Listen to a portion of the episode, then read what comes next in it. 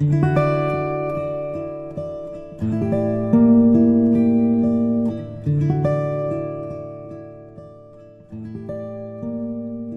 喜欢的人是在深夜里轻声说晚安的陪伴。我喜欢的声音是在黑暗里带来一束光的温暖。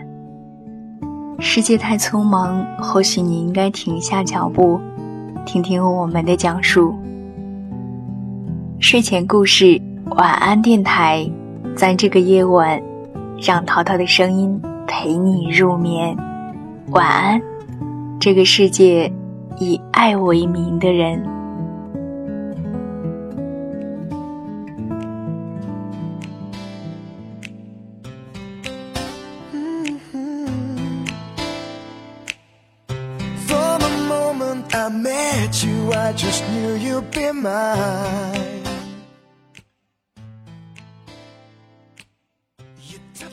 各位好，我是淘淘，欢迎你收听喜马拉雅独播的睡前故事晚安电台。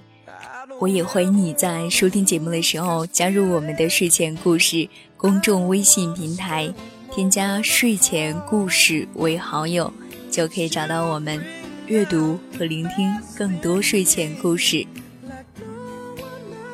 你也可以通过喜马拉雅或者新浪微博搜索关注“听桃若耳”找到我，让我遇见每一个美好的你。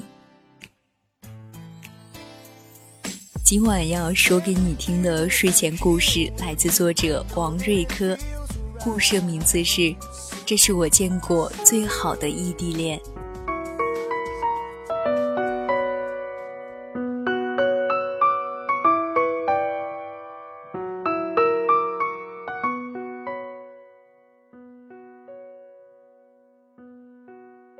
一转眼，高中毕业已经十年有余。每次同学聚会的保留节目就是盘点高中时期的情侣，现如今还剩了几对。上大学时，大家都很年轻，有大把的闲暇时间和无法安放的青春。对于高中同学聚会这种事，很热衷，基本能保证一年一次，而且人数比较齐全。大家聚在一起，就像久别重逢的老友。互相寒暄，一起狂欢，甚是热闹。慢慢的，同学聚会次数越来越少。毕业工作后，大家都在为生计奔波忙碌着，聚在一起越来越难。最近的一次聚会中，仅有几个女同学带着孩子参加，看上去更像闺蜜的家庭聚会。看着那些曾经的青葱少女，如今已为人母，大家感慨万千。酒足饭饱后，大家依然乐此不疲地八卦着那个经久不衰的话题：当年那些小情侣们，如今还有谁经过异地恋的考验，排除万难，修成正果？我们悲伤地发现，当年十几对小情侣，如今有情人终成眷属，不如婚姻殿堂的只有两对。一对是专业尖子的学霸组合，另一对是男才女貌的金童玉女组合。接下来我要讲的是金童玉女大俊和明熙长达十几年的异地恋故事。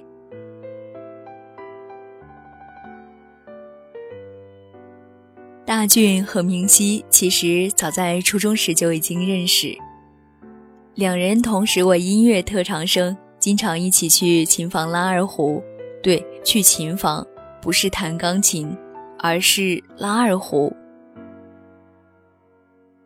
那时候实验中学的音乐特长生主攻的乐器基本都是二胡，对此我们都非常不解，为啥你们个顶个都那么喜欢拉二胡呢？一提到二胡，大家总是会脑补瞎子阿炳凄凉的拉着二泉映月。每每此时，大俊和明熙都会非常无奈地说：“没办法，我们专业老师就二胡拉的最好。”初三时，大家都拼命学习，恨不得头悬梁、锥刺股、秉烛夜读，为了就是削尖脑袋考进全市最好的重点高中，自然是没有闲情逸致谈恋爱的。中考时，大俊和明熙都没能如愿以偿进入全市最好的高中，两人双双到了最不被众人看好的音体美特长高中。一进入高中，走过初三备战中考的紧张阶段，大家都放松了下来，很多同学纷纷谈起了恋爱。早在初中时，大俊对明熙就颇有好感，只是当时备战中考，学习太紧张，没有顾上谈恋爱。军训开始，大俊就对明熙展开了轮番轰炸式的疯狂追求。二零零二年，正是我的野蛮女友在中国红得发紫的时候。那时的明熙可真漂亮，明眸皓齿，琴手峨眉，肤如凝脂，比全智贤清纯美丽多了。虽然性格直率，有点小个性，但也不失温柔可爱。大俊对明熙的宠爱，比起电影中的车太贤，真是有过之而无不及。最重要的是。他比车太贤要威猛帅气一百倍，两人每天就像连体婴儿一样形影不离。当然，更多的时候，大俊就像老佛爷身边的小俊子，低头哈腰对明熙百般讨好。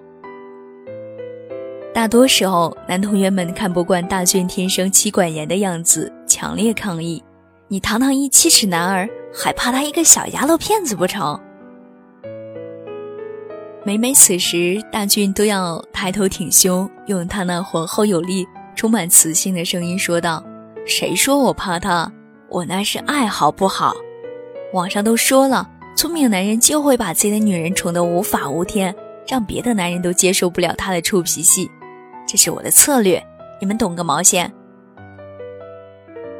就这样，大俊依然幸福的像花儿一样宠着自己的明女王。当然。有时候两人也会吵架，明熙和大俊都是一擦就着、不点还自然的急脾气。不过明熙性格执拗，始终不肯低下高傲的头颅，每次都是大俊妥协让步。他的杀手锏就是唱歌，你我约定，一争吵马上要喊停。他总是有办法哄得明熙多云转晴。高三的时候。音乐班解散，大俊和明熙被分到两个美术班，就这样，两人开始了最早且最短距离的异地恋。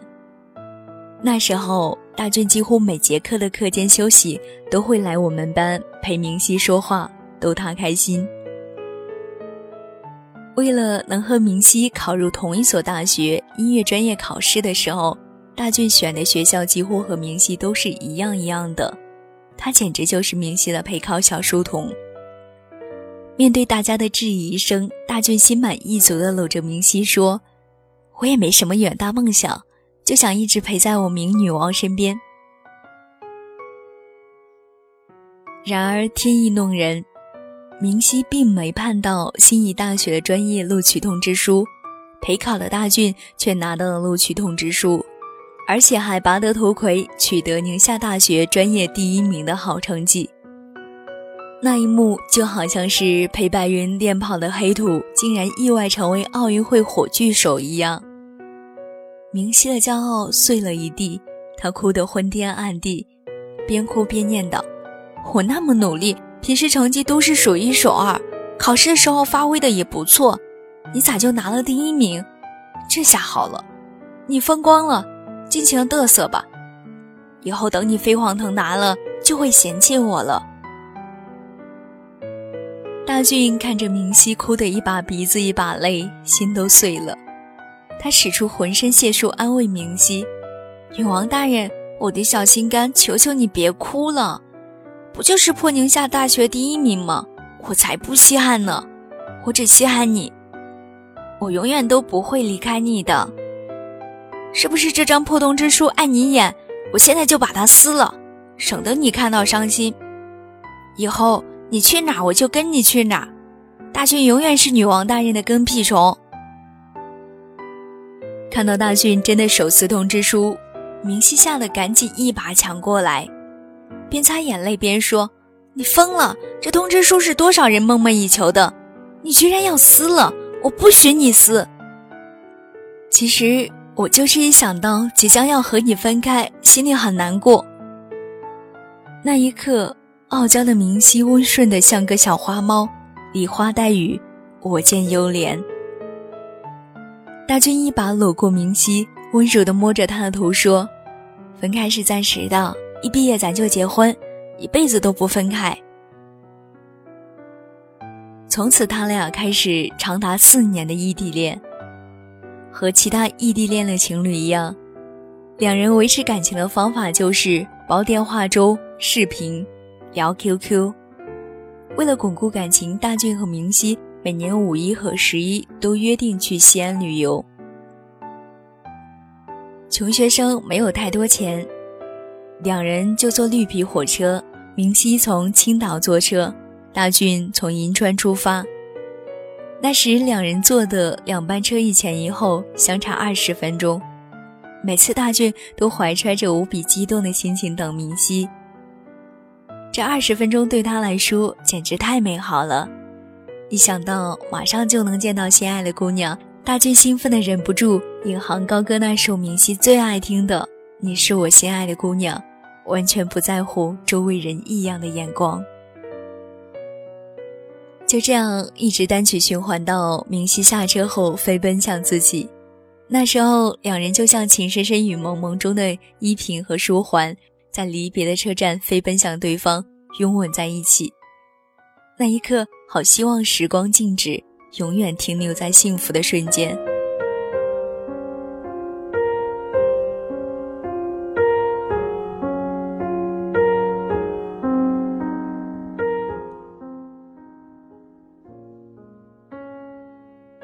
二零零八年，明熙早大俊一年毕业，思索再三，他决定去银川找份工作，陪大俊一年。那年，两人就像久别重逢的小夫妻，格外珍惜来之不易的相聚时光。大俊惊喜地发现，明熙温柔很多。二零零八年年底，我在老家商场偶遇大俊和明熙。说实话，如果不是看到大俊，我都没有认出明熙，他的变化着实把我惊艳到了。一头纯黑色柔顺秀发垂至及腰，精致的粉色系妆容和修身的桃粉色大衣，让明熙粉面含春。他温柔地挽着大俊的胳膊，巧笑倩兮，美目盼兮。两人时而温柔对视，时而耳鬓厮磨，鱼鱼私语。看着眼前的这一对璧人，我突然好想好想谈恋爱。一直信奉单身主义的我，曾经有两次特别想谈恋爱的冲动。一次就是高考后，明星因没有拿到心仪大学通知书而痛哭流涕，大俊在一旁百般安慰他，甚至咬死通知书的时候。另一次。就是眼下两人满眼爱意，你侬我侬，羡煞旁人。二零零九年九月，明熙考取了去香港工作的机会，薪水不菲。大俊大学毕业后被父母逼回了山东老家，父母希望他能在小县城当一名音乐老师。彼时，明熙已经飞去香港工作，他想趁着年轻多赚钱，改善家里的经济条件。大俊在父母的威逼利诱下通过了教师资格考试，眼看就要成为一名优秀的人民教师。这时，明熙提出了条件：要么去香港陪他，要么分手。听到明熙提分手，大俊心都碎了。那一刻，他才发现明熙就是他的氧气，离开他活不下去。大俊非常坚定地和父母摊牌：“我不能没有明熙。”没有他，我活不下去。我必须得去香港找他。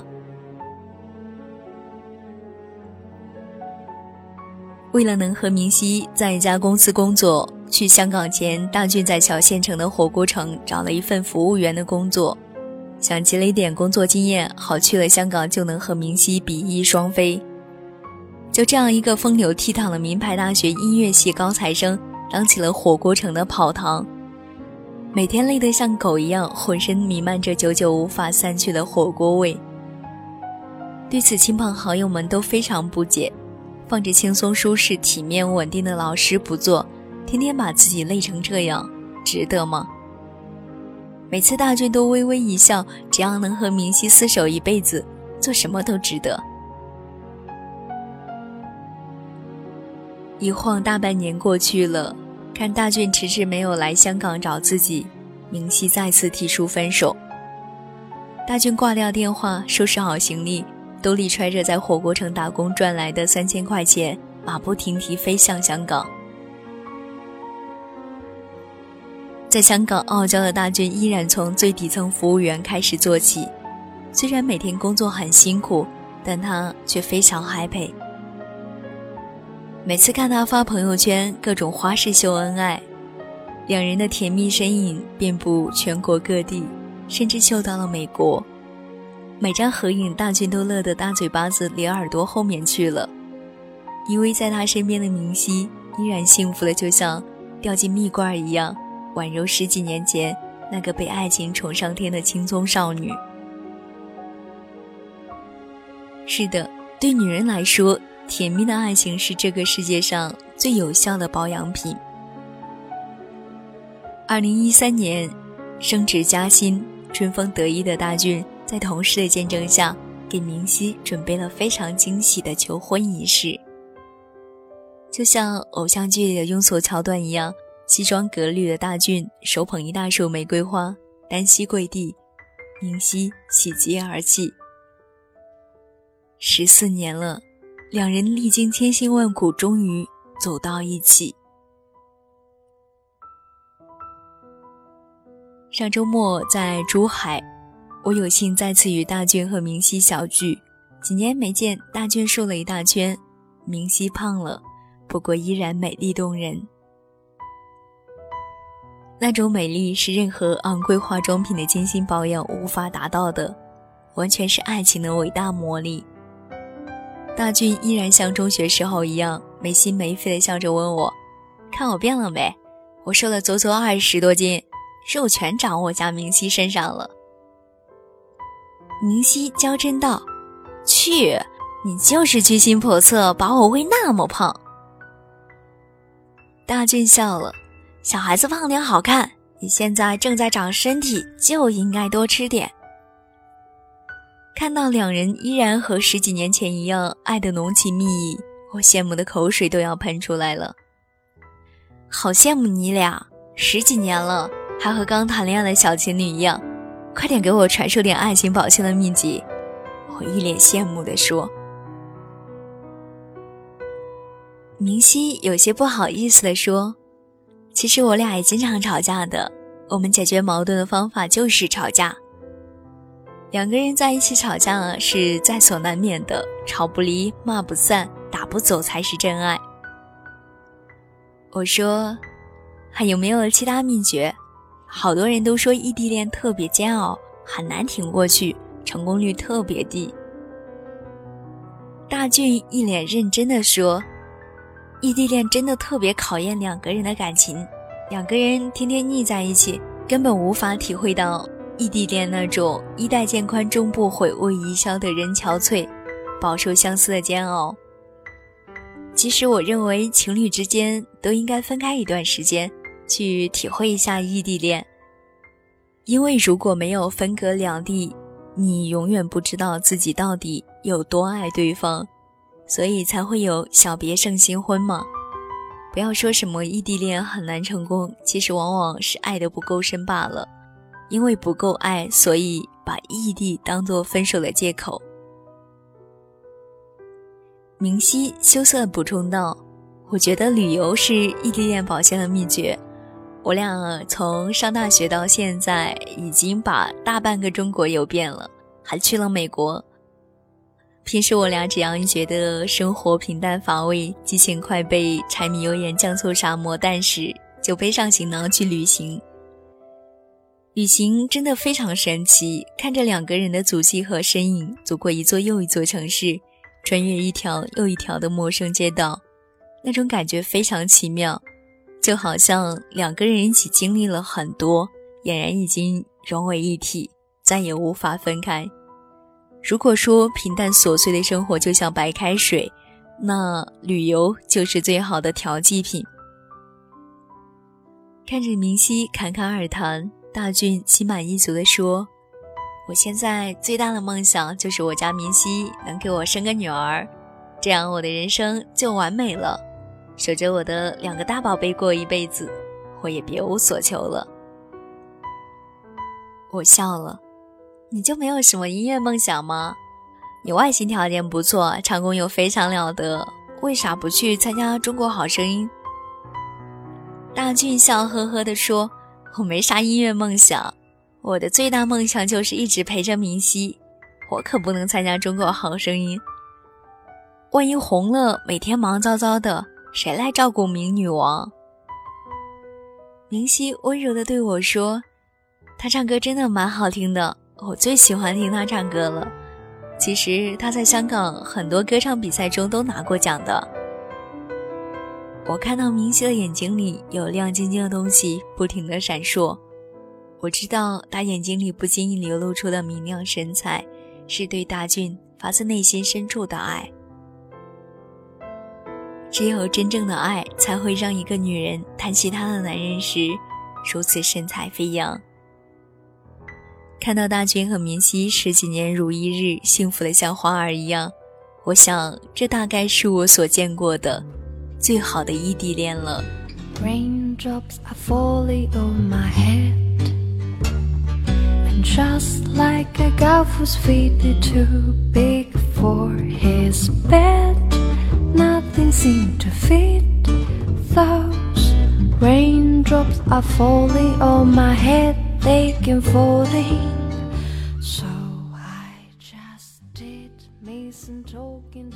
故事就到这里了，希望在听故事的你能够感受到这样的幸福和甜蜜。让我们祝福故事中的大俊和明熙，也祝福生活当中如他们一样恩爱的夫妻。那今晚的这期节目就是这样了。最后，淘淘代表本期策划丹丹、后期思思以及睡前故事所有同仁，感谢你的收听，祝你晚安，好梦。won't defeat me. It won't be long till happiness steps up to greet me.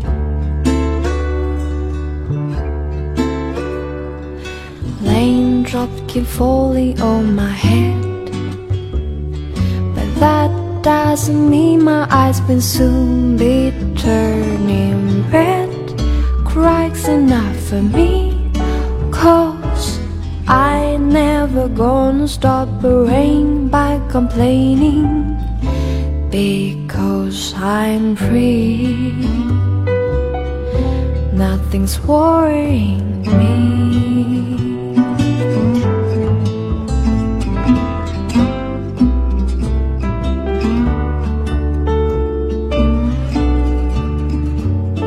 It won't be long till happiness steps up to greet me. Raindrops came falling on my head, but that doesn't mean my eyes will soon be turning red. Crying's enough for me, cause I never gonna stop the rain by complaining I'm free. Nothing's worrying me.